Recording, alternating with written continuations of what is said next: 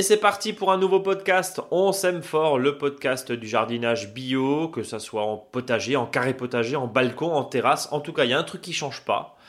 C'est Eric. Salut l'ami Eric. Bonjour Brice. Tout va bien? Ah oui, je me, je me les pèle un peu ce matin, mais ça va. Oui, je vois ça, t'as les lèvres toutes bleues. Je rappelle, on enregistre ce podcast à distance puisque nous sommes confinés. En un seul mot, évidemment. Eric, à l'heure où on se parle, il n'y a toujours pas de président américain, mais en tout cas, euh, pour faire patienter, euh, tu vas nous donner tes conseils? Le truc, il n'a Oui. rien à voir, mais bon, j'avais envie de le dire. Oui, oui, c'est sûr, on va faire patienter hein, pour que la démocratie soit euh, au jardin. La démocratie au jardin. Au sommaire de cette émission du 6 novembre, le travail et la préparation du sol. Et puis on va euh, reparler de ta lactofermentation de la semaine dernière parce que euh, c'était un, un reportage photo. On a essayé de faire de la, de la télé en podcast. Euh, tu nous as euh, détaillé toutes les étapes. Et on peut retrouver d'ailleurs évidemment l'article sur la lactofermentation des légumes. Tu l'as fait avec des navets sur Mhm. notre blog monjardinbio.com slash blog et euh, sur nos réseaux sociaux également puisqu'on a mis, euh, on a mis quelques informations là-dessus. Eric, je le rappelle, pour ceux qui ne te connaissent pas, tu es conseiller, consultant, conseiller en jardinage naturel auprès des collectivités locales et tu nous accompagnes chaque semaine dans ce podcast. Alors, on va parler du travail du sol. Euh, ça fait quelques semaines que tu nous en parles, mais là, en fait, faute de mieux, parce qu'il n'y a pas grand-chose à faire au jardin, on Non. est d'accord Euh, Semi-plantation, là, euh, basta, hein, c'est fini. Il y a plus, Oui, oui. c'est- plus le temps. Euh, Ça a un petit peu gelé dans certains territoires. France. Euh, D'ailleurs, tiens, est-ce que euh, on va parler de la salade parce que qu'est-ce qui reste dehors en général? Les poireaux, Ouais, les poireaux, les choux, hein, voilà. les choux. Tous les légumes racines pour l'instant, hein, avant de les mettre en jauge, mais ce sera pas avant début décembre. Mais par contre, il faudra préparer les, les jauges. On en a déjà parlé il y a, il y a déjà 2-3 semaines. Il y a 2-3 semaines, ouais. Donc c'est préparé, complète, euh, justement ces points de jauge bah, complétés euh, par des feuilles en attendant, hein, au fur et à mesure. Comme ça, ça vous fait une jolie couverture bien chaude où vous pourrez mettre vos légumes en dessous. Euh, comme ça, vous serez, hors gel. Et bien sûr, euh, comme dit, euh, dans le jardin, bah, il reste vraiment euh, la plupart voilà, des, des brassicacées, hein, les anciens crucifères, hein, tout ce qui est choux, radis d'hiver, navets, voilà. Et puis bien sûr tout ce qui est ombellifère, hein, donc les fabacées, tout ce qui est carottes, panais, céleri rave. Tant que tant qu'il fait la température, je dirais autour de 2-3, autant les laisser dans le jardin, ils se conservent beaucoup mieux. Euh, c'est des fois quand on les rentre, bah, ils commencent à déjà, euh, voilà, ça, ça déprime. hein. Je vois les poireaux du jardin quand on les sort du jardin, bah, ils dépriment tout de suite. Il faut mieux les laisser dans le sol. hein. Euh, C'est pour ça, bah voilà, on a un peu le temps. Euh, comme dit, on a un petit mois tranquille, je crois. Enfin, on espère hein, qu'il va pas faire moins 10 la semaine prochaine, mais on sait jamais. Donc voilà. Moi, j'ai encore des pommes de terre dans le jardin que je vais, en- j'ai encore, voilà. Ouais, t'es assez détendu, toi. hein. Oui, parce qu'il faut savoir que les pommes de terre, bah, dès qu'on les sort, elles vont germer. Si vous les laissez dans le sol, bah, elles ne germent pas. hein. donc euh, voilà, j'ai encore, une petite, encore 2-3 mètres carrés enlevés où il y a des pommes de terre. Et là, je vais les sortir tranquillement. Ça, ça risque pas de, de geler justement la, la- la patate et de pourrir, pardon, je voulais dire de pourrir? Ah bah, il y a plus de risque de pourriture que de, de gel, mais surtout, elle pourrit quand il y a eu un grand coup de froid avant. Quoi. D'accord. Oui, donc là c'est pas le cas, donc. euh, non, là, il n'y a pas de souci. ouais. Euh, Eric, concrètement, est-ce que tu as euh, des conseils à nous donner sur la salade? Parce que on sait qu'il y a une. Alors, euh, moi- le- mon grand-père semait de la Winter Endivi, qui est une sorte de, Mm. je crois, de, de scarole, hein, il me semble. Ouais. Euh, que c'est un peu une, une salade de dinosaure parce que les feuilles sont quand même des Ah ouais. J'en ai mis cette année. Hein, il faut euh, la laisser cuire dans le vinaigre un peu parce que sinon. Euh, ouais, mais bon, mais globalement, euh, j'a- j'avais un a priori très fort parce que c'était une salade que, qui s'est laissé, que j'ai laissé semer tout seul. Hein. Alors, faut savoir que quand vous laissez fleurir ce type de salade, allez, même si je suis un peu du, du sud de, de l'Alsace, comme je dis des fois, euh, la fleur monte à peu près à 1m50. Et le pied fait à peu près 50 cm de largeur. Donc, pour- je sais pas si vous voyez, euh, auditeur, Oui, c'est un dinosaure, quoi. Vous voyez, c'est un voilà. Et donc les graines qu'il peut y avoir là-dessus. Donc il faut savoir que ces graines-là ont couvert 6 à 7 mètres carrés, je dis, mais je, je mens pas, de mon jardin, de la repousse de ces fleurs. De ces, de ces fleurs, donc euh, des futures salades. Donc j'ai partout ce type de salade, parce que moi je l'ai souvent poussé partout. Et c'est quand même des feuilles qui font jusqu'à 50 cm quand ils sont plantés serrés. Alors bien sûr, quand j'ai vu ça, j'ai dit ça y est, je vais me transformer en mammouth. hein. Ça y est, je, voilà, je commençais déjà à mettre la cloche autour du cou et à beugler et à meugler. Eh ben non. Eh ben, elle est dure, c'est sûr que voilà, euh, le, le matin, euh, on va facilement aux toilettes, mais euh, faut savoir que c'est, elle est pas si amère que ça, quoi. Non, et puis je crois, il non, me mais semble. c'est de la folie, quoi. Ouais, et, et- et puis normalement justement le froid sur cette euh, Oui. sorte hein, euh, est bon parce que ça va les attendrir. Et, et alors moi je sais toujours, enfin, le, le grand-père mettait toujours, prenait du raffia et rassemblait les feuilles euh, en son centre pour avoir en fait Ouais. le cœur blanc. Oui, c'est que- ça. Alors première question, est-ce que ces salades elles craignent l'hiver? La réponse est non. Est-ce qu'il faut les couvrir du coup? Alors, alors justement, pour revenir au raffia, ce que ces salades craignent le plus, c'est l'humidité quand il fait chaud. C'est-à-dire que des fois, le raffia, faut pas le laisser trop, euh, quand il fait trop chaud, parce que justement, l'humidité conservée va faire l'espèce de, ça va faire, ça va réchauffer le centre et ça va faire pourrir la salade. hein. C'est pour ça quand euh, vous faites blanchir des légumes, que ce soit salade ou d'autres légumes, euh, surtout ne mettez du raffia ou couvrez-les pour qu'ils blanchissent. hein, on appelle ça, on appelle ça l'étiolement. Euh, juste seulement les légumes qui sont nécessaires parce que trop trop étiolé euh, le légume pourrit quoi donc faut mieux faire ça au fur et à mesure hein. Donc Euh, au fur et à mesure et surtout pas de bâche plastique dessus, on est d'accord. voilà alors Ouais. si vous mettez une bâche euh, il faut vraiment qu'il soit hyper aéré quoi hein. faut parce que alors là c'est une catastrophe hein. là par exemple aujourd'hui en Alsace il y a le plein soleil Euh, si vous avez mis une bâche dessus, euh, bah, il faut savoir que la température des 20 degrés arrive très très rapidement dans l'après-midi hein, euh, sous la bâche. Euh, là, je peux vous assurer que là, vous faites 3-4 jours comme ça, bah, vous faites pourrir les légumes. Donc, on résume les salades, évidemment. S'il nous reste tiens, quelques salades de cet été, hein, éventuellement, celles-là, par contre, il faut les isoler un petit peu ou c'est pas grave euh? Bah, bah disons que déjà, un, si vous avez une salade qui a bien monté, parce que pour une raison X ou Y, parce que le mois de septembre a été sec à un moment, Ouais. je vous invite surtout à laisser continuer la montaison, hein, c'est-à-dire la mise à fleur de la salade. Euh, là, en principe, elle doit être défleurie. Donc attendez un petit peu que ça sèche complètement, mettez même un tuteur si vous voulez, et laissez surtout ces graines se ressemer dans votre jardin. Euh, parce que ça, ça sera la très bonne surprise du mois de mars. Quand tous, euh, tous ces graines vont germer, ça vous fera un plant qui sera hyper solide, que vous pourrez repiquer par la suite. Donc, ne vous affolez pas là-dessus. Euh, sur les salades qui restent, surtout les laitues, qui ont donc des feuilles qui sont beaucoup plus, je dirais, tendres, Souples. Ouais. hein, voilà. Euh, là, si ça commence à être du 3-4 degrés le, matin, euh, ça risque de geler. Donc, je vous invite à mettre un petit voile dessus, euh, justement de protection.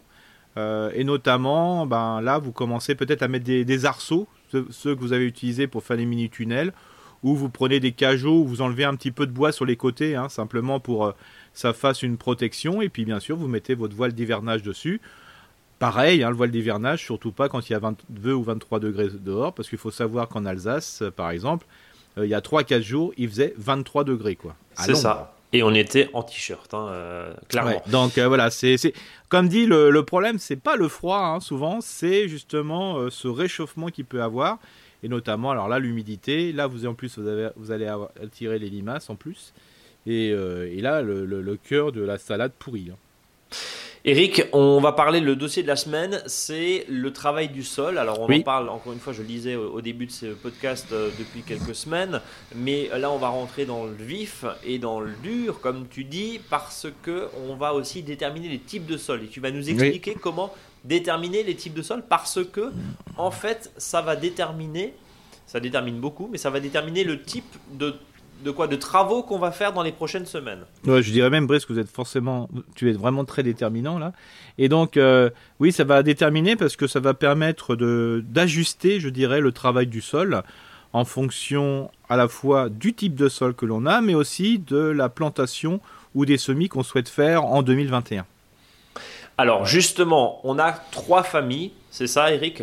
Le sol sableux, Oui. le sol limoneux et le sol argileux. Alors comment on fait pour les reconnaître? Et euh, alors il y a- tu vas nous parler du test du boudin, c'est ça au hasard? Ouais, moi j'aime Ouais. bien les boudins. Et Bon bah tu vas nous parler du boudin, mais, Oui. mais comment on fait pour euh, justement reconnaître? Alors, ce qu'il faut savoir, c'est que vous aurez jamais un sol sableux, uniquement, uni- uniquement limoneux ou uniquement argileux. Ça sera euh, voilà une tendance, et donc le, connaître une tendance c'est déjà pas mal, euh, parce que souvent le- les gens se trompent surtout sur des sols euh, dont la texture est beaucoup plus fine. Alors pour faire, c'est très simple. Déjà, il faut que votre sol soit euh, complètement ressuyé, c'est-à-dire que faut attendre 5 à 6 jours après une pluie. Comme ça, votre sol est ressuyé, c'est-à-dire qu'il est non plus mouillé, mais il est humide. Donc là, c'est parfait. Vous prenez du- de la terre. Alors, si vous avez un, un sol qui est assez homogène, c'est-à-dire un espace qui est assez homogène, c'est-à-dire voilà, un potager que vous avez pu- depuis 15-20 ans, au même endroit. Vous pouvez faire un qu'un seul test, ça suffit. Par contre, ceux qui viennent de créer leur potager il, y a un an ou deux ans, bah, des fois, proximité de la maison, des fois, le type de sol peut être différent parce que y a eu du remblaiement, quelque chose comme ça. Donc déjà, euh, voilà, regardez un peu là-dessus, mais si vous avez un sol que vous cultivez depuis un certain nombre d'années, euh, un, test suffit largement. Donc c'est vraiment très facile. Donc vous prenez de la terre, et le principe c'est que vous allez euh, cette terre que vous allez prendre, vous allez la serrer, mais sans trop dans la main. Si vous n'arrivez pas à faire une boule, c'est que le sol a une tendeuse plutôt sableuse. Donc là, de toute façon, les gens ne font jamais de test quand ils savent qu'ils ont un sol qui est tellement euh, moelleux, ils, voient très bien que c'est facile à faire, donc ils ne cherchent pas. Donc si vous avez un sol qui est vraiment moelleux comme ça, c'est qu'il a une tendance sableuse. Si vous faites une boule, euh, et puis vraiment cette boule se maintient, mais sans plus, hein, c'est-à-dire que dès que vous tapez un petit peu dessus, elle explose, ben, on va dire que votre sol a plutôt une tendance sableuse, mais sableux limoneux. Donc c'est-à-dire, euh, le plus on va avancer avec le limon, c'est une le, le matériel est beaucoup plus fin que le sable. Si cette boule, vous la serrez dans votre main, vous tapez un tout petit peu dessus, elle ne se disloque pas, c'est que votre sol est soit limoneux ou soit il est argileux. Donc ça veut dire déjà on se retrouve sur un sol dont les particules de sol sont beaucoup plus fines. Et maintenant on va savoir si c'est limoneux ou argileux, c'est facile, on, on, parle du fameux test du boudin justement. Le fameux. Voilà, le fameux. Donc euh, si vous prenez cette boule et vous arrivez de faire un boudin c'est que le sol est argileux. Si vous n'y arrivez pas, c'est que le sol est limoneux. Voilà, c'est tout simple. Tout simplement. Alors, euh, on, voit des fois euh, dans, certains magazines type Rustica, euh, Terre Vivante, etc., tout l'ami des jardins, hein, notamment, mhm. c'est notre littérature un petit peu de, chevet, voire en, de littérature de confinement. Et puis c'est intéressant aussi là de, se poser pendant cette période un peu creuse. Il y a deux choses. Il y a aussi le pH. Donc ça, ça n'a strictement rien à voir. Hein. C'est l'acidité du sol. Voilà, en quoi c'est important, Eric? Alors ça, le pH, hein, on le teste avec des petites bandelettes. Euh, oui, c'est ça, complètement. cher. Et euh, des fois, avec la présence de plantes, aussi certaines plantes, euh, ce qu'on appelle les indicateurs, hein, ce qu'on appelle les fameuses plantes bio-indicatrices, permet aussi d'identifier quel type de sol que l'on a. Hein. Alors, le, pH est important parce que l'acidité du sol, plus un sol est acide, plus, je veux dire, il va limiter, favoriser les, limiter ou favoriser les, les apports de, nutriments aux plantes. Hein. Et puis il faut savoir que les plantes dites supérieures euh, sont plutôt, poussent plutôt dans des sols, je dirais, plus calcaires. C'est-à-dire entre, euh, voilà, entre 6, 5 et 7, en sachant que la neutralité d'un sol c'est 7. Hein. et ça va donc de 0 à 14. Euh, donc c'est pour ça qu'un sol qui est entre 6, 5 et 7, c'est vraiment un sol qui est super. Après quand il est trop calcaire, bah, là aussi ça va limiter le, notamment euh, la, création de chlorophylle. Hein. c'est pour ça que souvent les végétaux euh, deviennent jaunes quand il y a trop de calcaire. Euh, mais là, il faut savoir entre 6, 5 et 7, c'est parfait. Et donc, à côté de ces tests pH qui se font avec des languettes toutes simples, hein, on, en vend sur la boutique les, hmm. tests pH, il y a aussi des analyses de sol plus complètes. Bien sûr. Alors ça, pour le coup, faut sortir euh, le portefeuille ou se le faire offrir à Noël parce que on est quoi entre 100 et allez, on va dire entre 80 et 120, 130 euros. Oui, voilà, euh, c'est intéressant. Est-ce que ça vaut le coup, Eric? Vraiment Alors moi, je dis oui si vous êtes vraiment euh, dans une notion de ce qu'on appelle la, gestion familiale du jardin, c'est-à-dire vous voulez aller un peu au-delà que simplement cultiver quelques tomates, quelques pommes de terre comme ça. Vous dites voilà j'ai décidé dans, mon, dans ma vie, dans mon rythme de ma vie, de, vraiment de me nourrir de mon jardin. Et de dire, bah voilà, peut-être que euh, je vais être auto-suffisant en légumes, en fruits. Alors des fois, ça peut être intéressant de bien connaître le type de sol que l'on a, parce que ce que je vous ai proposé auparavant, c'est un peu à la louche. Quoi. Donc euh, le fait de faire un test bah, va permettre d'être un peu plus clair à ce qui, ce qui se passe dans le jardin. Bon, en souvent, ce qui est important, c'est pas d'en faire un, mais d'en faire au moins deux, quoi, parce que des fois, euh, voilà, faut qu'on ait dessus sur les analyses. Hein. Évidemment, mais ça c'est un budget. On, on le propose aussi hein, en, partenariat avec un, laboratoire, mais c'est vrai qu'il faut compter euh, euh, aux environs de 120 euros pour une analyse complète. Hmm. Voilà. Après, on fait pas ça tous les ans, évidemment. Mais non, non, bien sûr. Non, mais comme je dis, c'est vraiment important. Si par exemple vous dites, voilà, j'ai même, par exemple, il y, y, a des gens dans les discussions, des fois, souvent dans ce que je fais dans les conférences, avant le Covid, euh, les gens, c'était un peu de dire, bah, moi écoutez, j'ai envie de moins travailler, euh, voilà, de passer moins de temps au travail. Par contre, le temps que je ne passe pas, bah, raison de faire un 30 heures et dire, bah là, les, 35 heures ou les 39 heures que je ne passe pas, les 5, 5 à 9 heures que je passe pas, bah, je souhaite les mettre dans mon jardin pour justement produire, pour nourrir, donc pour me nourrir. Donc là, peut-être il y a des moments comme ça, quand on est un petit peu, on change un peu de paradigme de vie, euh, c'est peut-être intéressant à ce moment-là d'aller un petit peu plus comme le ferait un professionnel. Quoi. Voilà, en, gros, de professionnaliser son mm. potager. Alors évidemment, ça n'a pas de sens qu'on a un carré potager qui fait euh, un demi-mètre carré, on est logique, c'est, on est, c'est logique. Mais si on a effectivement un art, un art et demi, deux arts, et qu'on veut euh, faire vraiment du nourricier, parce que c'est une tendance aussi lourde, tu dis pourquoi pas? Voilà. La question, après c'est une question de budget, mais, mais pourquoi pas, ça permet aussi de se repositionner et de voir s'il faut rajouter ou pas, enlever de l'acidité, rajouter du calcaire ou au contraire acidifier, acidifier mhm. tout ça. Euh, Eric, ce test, ce fameux test du boudin ou en tout cas de la reconnaissance du type de sol euh, va nous mener tout droit au travail du sol. C'est ce que tu disais il y a un instant. Complètement. Tu nous proposes du coup bah, du décompactage. Alors, t'es pas pour le bon coup de labour à, aux motoculteurs que nos anciens avaient. Euh, T'es fâché avec le motoculteur, Eric? Euh, Pas spécialement, mais je dirais que euh, faut, aussi se faciliter la vie, hein, donc c'est pour ça. Bien sûr, le professionnel, faut pas, il faut pas comparer avec le professionnel. Hein. Même l'agriculteur bio euh, va passer, le motoculteur, voilà. Quand vous allez voir les planches pour les carottes et compagnie, c'est finement travaillé. Hein. Mais ça, c'est une, une, autre dimension. La personne en vit. Hein. C'est pour ça, souvent, moi, j'ai toujours en face de moi des publics. voilà, donc c'est des fois un petit peu compliqué de faire du jardin, puis ils ont pas trop envie d'avoir de faire ce qu'on appelle des sur des surefforts, un de l'effort surhumain dans le jardin. Donc je, propose toujours des solutions. On peut faire des efforts mais modérés. Donc c'est pour ça que c'est important d'en parler en ce moment parce qu'il faut savoir que le fameux jour 1, je rappelle, hein, qui est le jour où il tombe le plus de feuilles dans votre commune. Alors, dans certaines communes, c'est déjà passé. Euh, voilà, donc on est vraiment dans cette euh, dans ce moment entre le 25 octobre et le 15 novembre. Voilà. Et donc là, le jour 1, c'est vraiment le jour où on va, pour les sols argileux ou argilo-limoneux, euh, ce qu'on appelle décompacter le sol, c'est-à-dire vraiment prendre la fourche bêche pour pouvoir euh, retourner la terre. Alors quand on dit retourner, c'est pas complètement, c'est, j'appelle ça demi-bêché. le demi-bêchage de Eric. Voilà, on ne retourne pas complètement. Mais il faut aussi enlever tout point de compression, parce que je crois qu'on en a assez dans la tête en ce moment avec voilà entre les attentats, le, petit virus qui passe, ces trucs comme ça. Il faut pas se prendre la tête euh, si d'un seul coup, dit bah non, moi j'ai envie, je suis en plein confinement, j'ai envie de bêcher, mais bêcher complètement, hein, c'est pas très grave. Hein. Euh, faut savoir que vos 30 cm de sol que vous allez retourner à la bêche, c'est pas très grave non plus, en sachant que si vous suivez mes conseils, euh, si vous bêchez complètement, il y en a même qui double bêche, hein, même, c'est-à-dire que ils enlèvent une hauteur de bêche, de bêche de sol, ils mettent un tas, et après, le fond, donc c'est 30 cm. Donc les 30 cm suivantes, donc pour aller jusqu'à 60 cm, 60 cm, ils vont le bêcher. Et après, remettre la terre dessus. Donc c'est vraiment ce qu'on appelle le double bêchage, euh, ce qui permet de bien ameublir des sols qui sont peu profonds ou qui ont vraiment besoin d'être décompactés.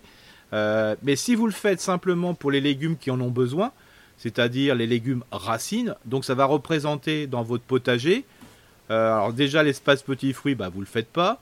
L'espace fraise, vous ne le faites pas non plus.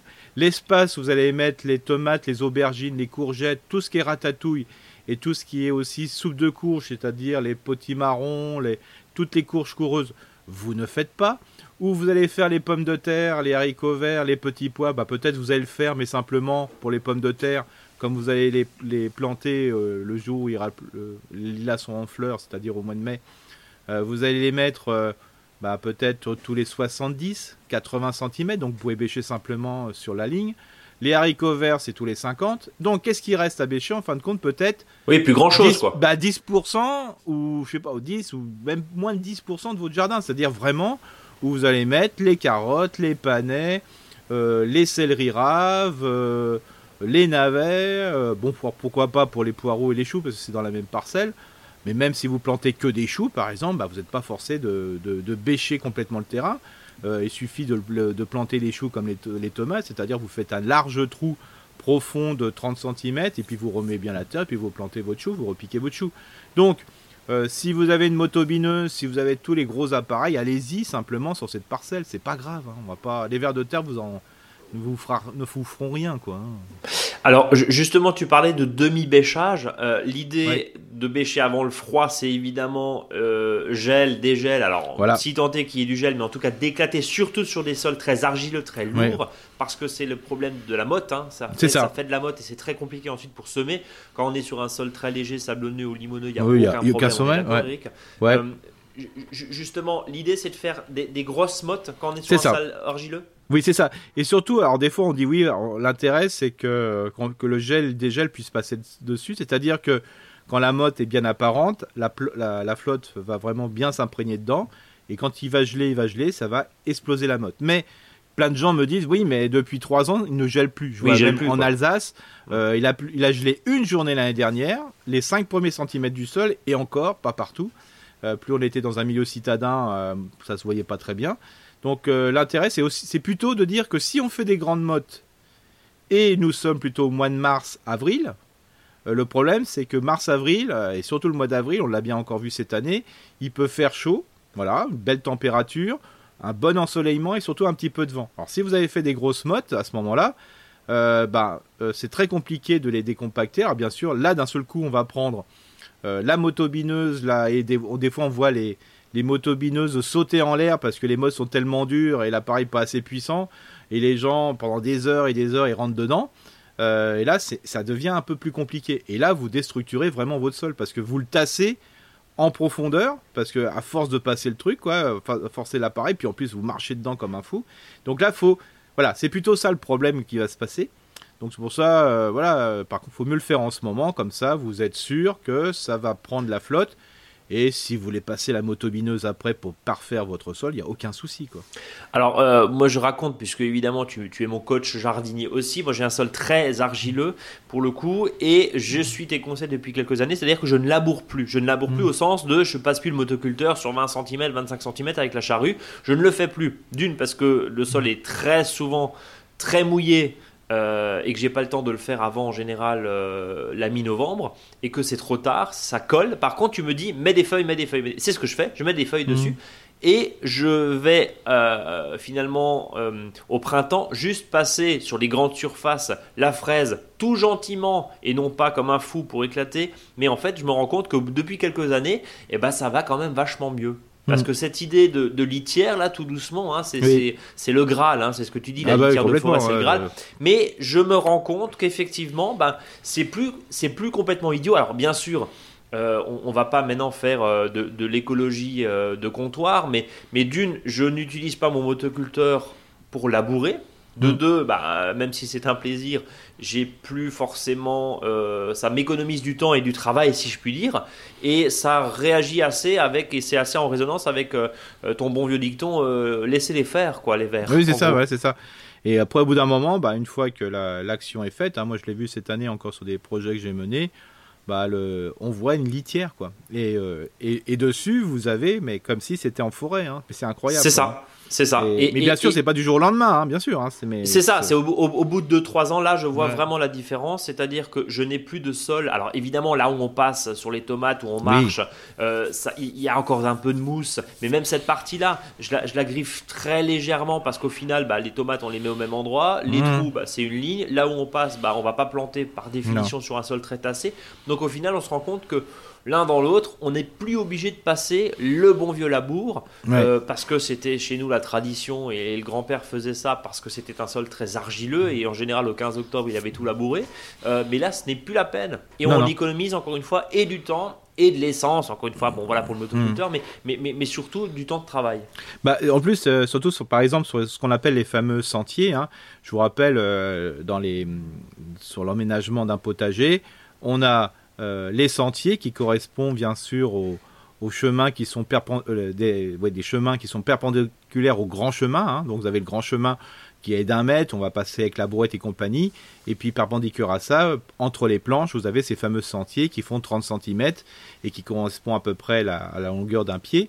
Et puis la plate-bande qui fait 120 cm parce que ça va faire 2 fois 60 qui est, quand on est à part et d'autre sur un sentier, ça permet de, tendre le bras sans mettre euh, le, pied dans, la planche. Hein. Et donc, euh, bah, dans ces fameux sentiers, quand on a beaucoup de déchets organiques, au bout d'un moment, parce que à force d'en mettre, bah, on en cherche encore plus et on en a envie d'en mettre encore plus.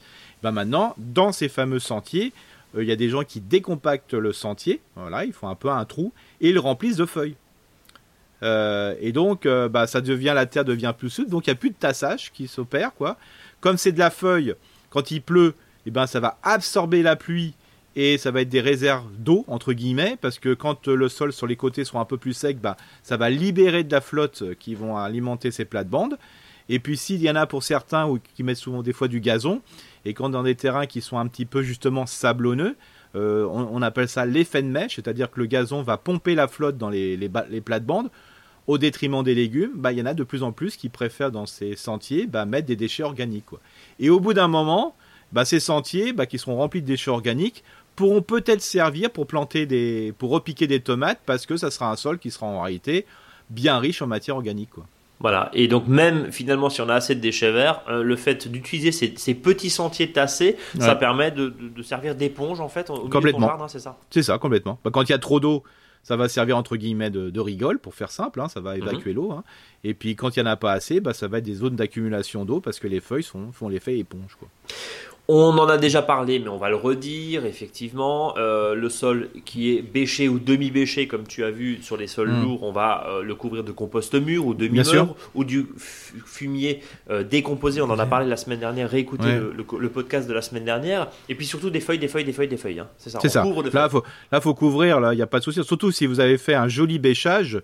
voilà, bah, c'est pas le, les feuilles que vous allez mettre dessus, de toute façon, si gèle vraiment. Euh, je veux dire, le sol sera gelé. Alors, bien sûr, le but du jeu, c'est pas, de mettre, c'est pas le but du jeu, c'est pas de mettre 50 cm de feuilles. Hein. Bien sûr, ce sera un sol qui va accueillir, je vous rappelle, les carottes, euh, tout ce qui est légumes racines, demi-racines.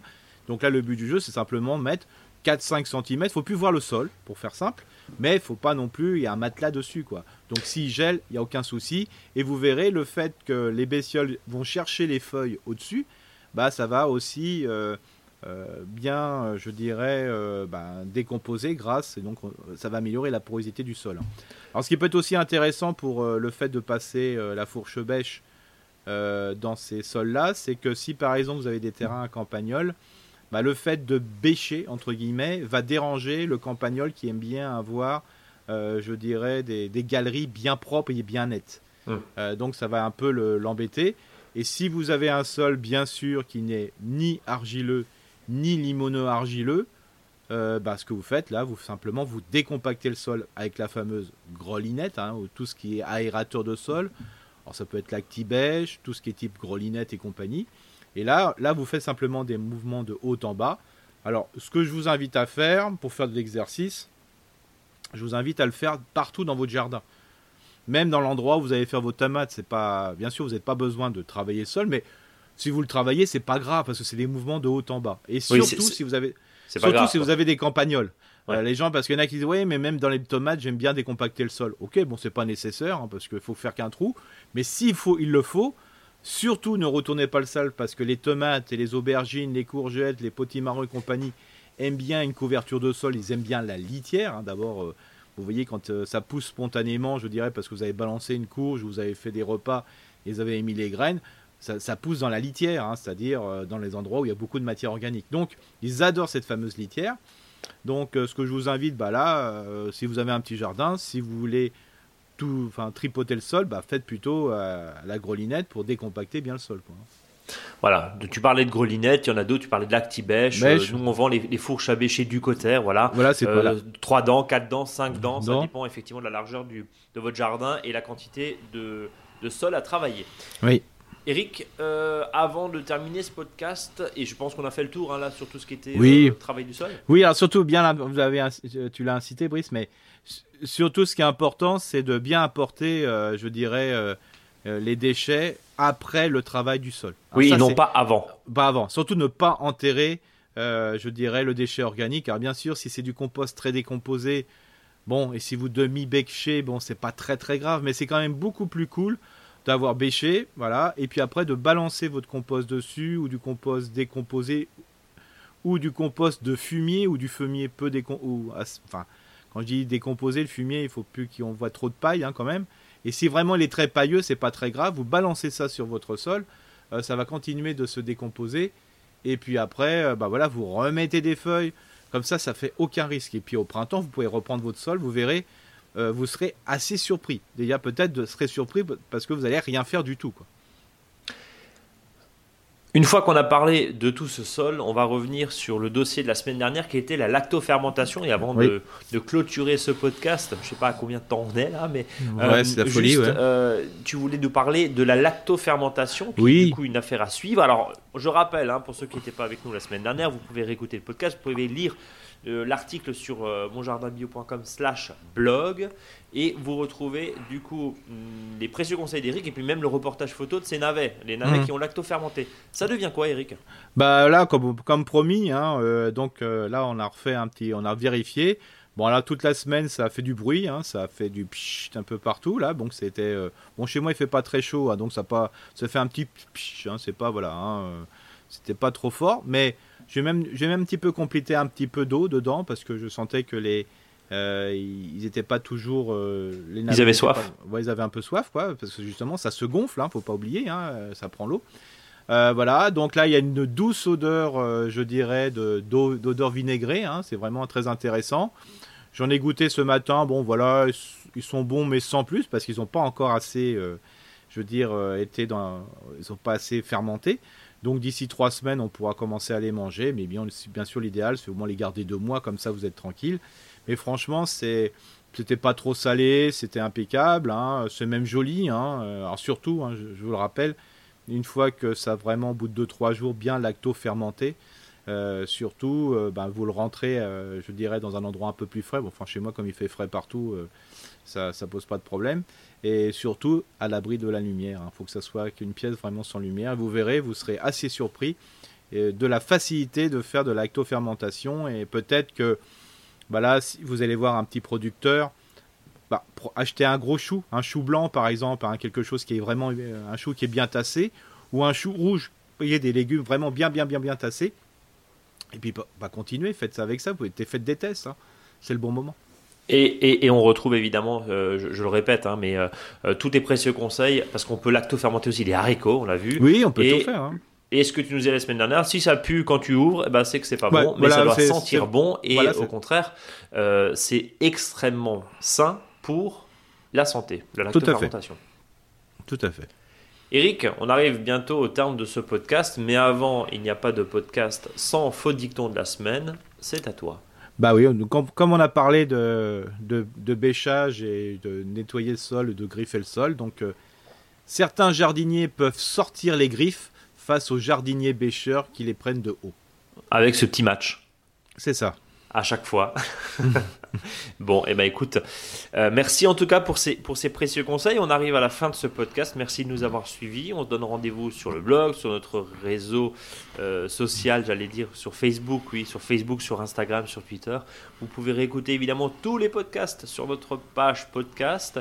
Et puis on va souhaiter quoi euh, Que le monde aille mieux? Oui, pour ça, de toute façon, il peut aller qu'à mieux. Hein, et puis, mais il faut garder le sourire. Surtout ça qui est important. Bon, en tout cas, tu, nous aides à garder le sourire et euh, les retours de nos auditeurs sont, euh, sont très nombreux comme chaque semaine et, merci du fond du corps parce que vous êtes de plus en plus nombreux à nous écouter et on a effectivement de nombreux fidèles qui nous suivent chaque semaine dans ce podcast. Passez une excellente nuit, une excellente journée, un excellent dimanche. Je ne sais pas quand vous écoutez ce podcast. En tout cas, à très bientôt. Mon cher Eric, à plus. À plus.